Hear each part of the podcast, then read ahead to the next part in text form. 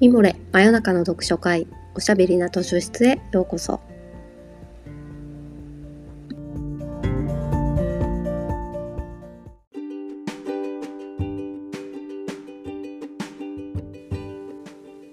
こんばんは。講談社ウェブマガジンミモレ編集部のバタヤンこと川端です。おしゃべりな図書室では水曜日の夜にほっとできて明日が楽しみになるをテーマに皆様からのお便りをもとにおすすめの本や漫画、紙フレーズをご紹介します。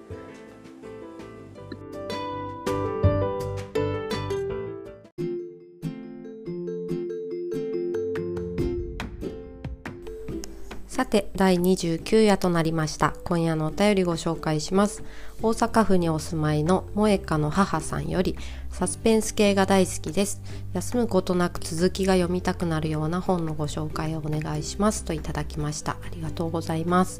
サスペンス系ねいいですね。私も大好きなので嬉しいお題です。サスペンスとミステリーの違いについてミモレ編集部のブログでも書いたことがあるんですけどご存知でしょうか、まあ、厳密なテーマ定義っていうのはなくて読む人の受け取り方次第なところもあるとは思うんですけれどもざっくり言うと謎解きを楽しむのがミステリーでハラハラを楽しむのがサスペンスですね。謎に重きがあるのがミステリーで不安とか緊張そういう心理状態が続く状況を描くのがサスペンスです例えば犯人探しの小説でもホームズとか東野圭吾さんの「ガリレオ」シリーズなんかはミステリーでドラマでもありますけど古畑任三郎とか刑事コロンボとかサスペンスですね見る側は先に犯人やトリックが分かっていてあバレるバレるバレるっていうハラハラを楽しむタイプで楽しいですよね。そういう意味ではサスペンスの方が幅が広いというかホラーもあるし SF もありだしもしかして夫や娘があるいは隣人がちょっと様子がおかしいみたいなタイプのサスペンスもありますね。私は家族の恐怖とかそういう家の緊張状態が続くサスペンスが一番怖いんじゃないかなと思っています。今日の勝手に貸し出しカードは黒沢泉さんの「人間に向いてない」にしました。後半はこの本の怖さについてたっぷりとお話ししたいと思います。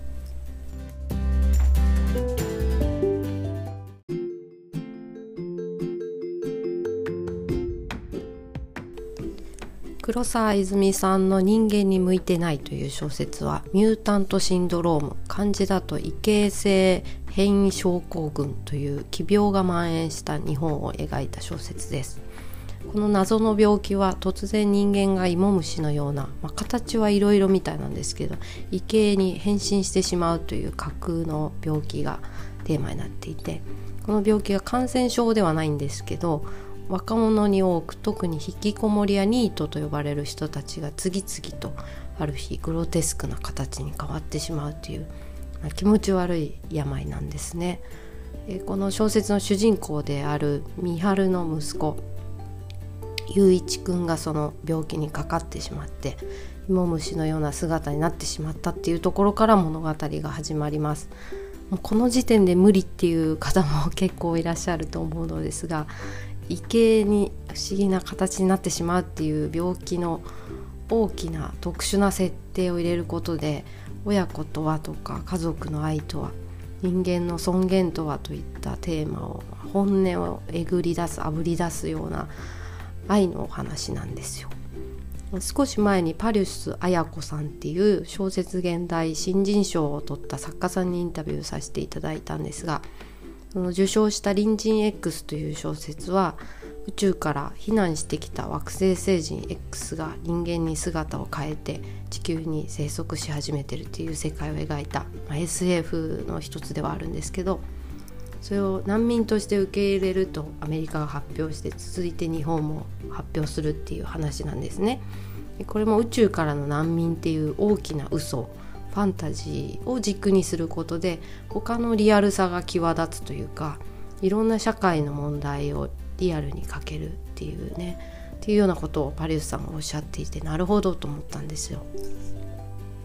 でこの設定をパッと聞いて読書好きの皆さんはカフカの変身みたいな話かなと思いましたかね。そうですそうです。さすがです。そう。でもグレーゴルザムザが目覚めるとなってるのはなんかちょっとカサカサしてそうな虫ですけどこっちはもうちょっとねっちょりしねっちょりしてるっていうか粘度がありそうな、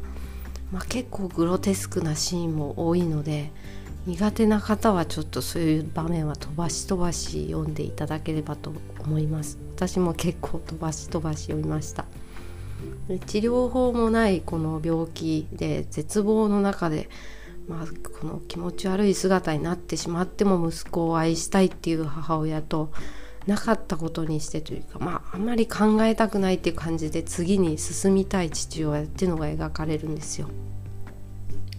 で政府はこれをこの病を致死性の病と定義して、まあ、つまり死んだものとして扱っていいっていう決定を下すんですね。でも息子は死んだってことにして次に進みたい父親と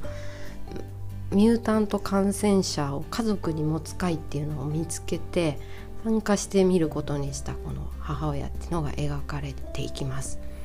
でちょっと救われるかなと思いきやここからまたいろんなケースが出てきて面白くなるんですけど面白いっていうとあれですけど遺族の会とか被害者の会って現実でもねいろいろあると思うんですがその人その人その家その家で事情とか思いが違うわけですよね。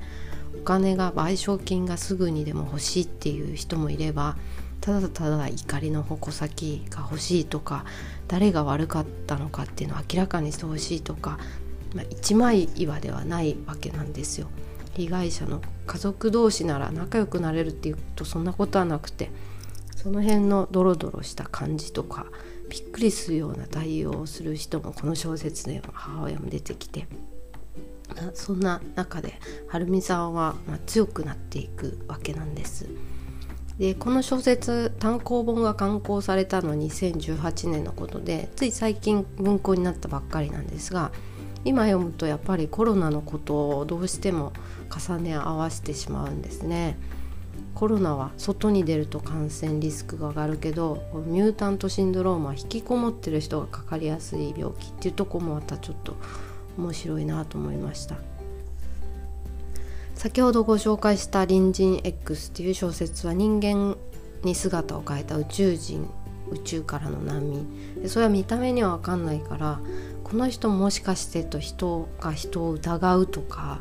あとはまあその差別の心だったりとか自分とは違うものが近づいてきた時の嫌悪感みたいなのを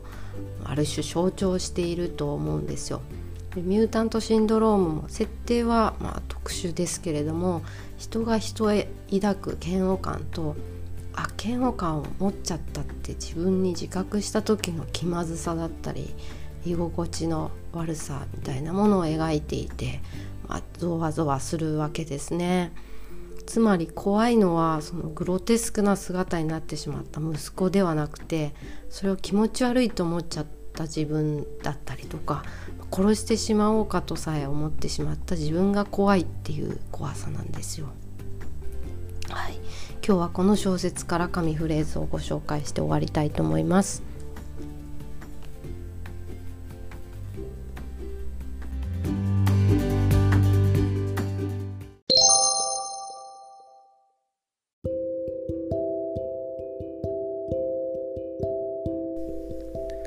とにかく掃除しないと。ああ、でも買い物にも行かなきゃ。ゆういちお願いしていい？どっちを？買い物の方、買ってきてほしいものはメモするから。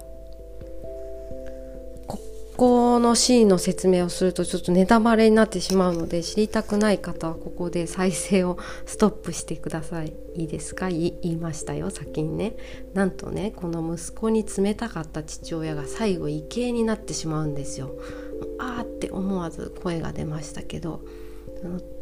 先日トランプ大統領がコロナ感染のニュースを聞いた時にちょっとこの調節のこのシーンを思い出しちゃったっていうのもあって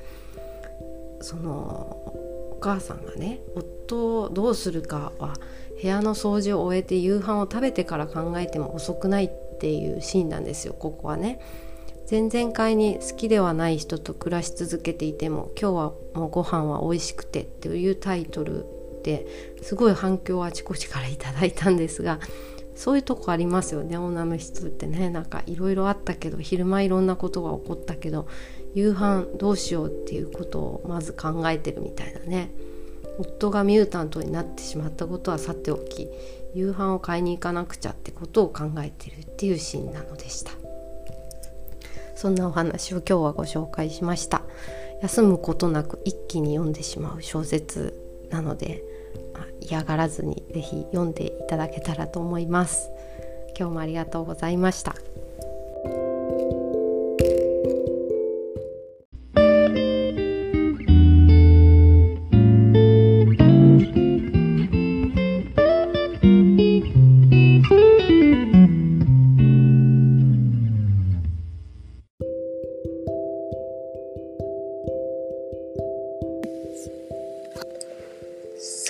そろそろお時間になってしまいました。真夜中の読書会おしゃべりなと出出はこんな感じで皆さんからのお便りを元にしながらいろいろなテーマでお話ししたり本を紹介したりしています。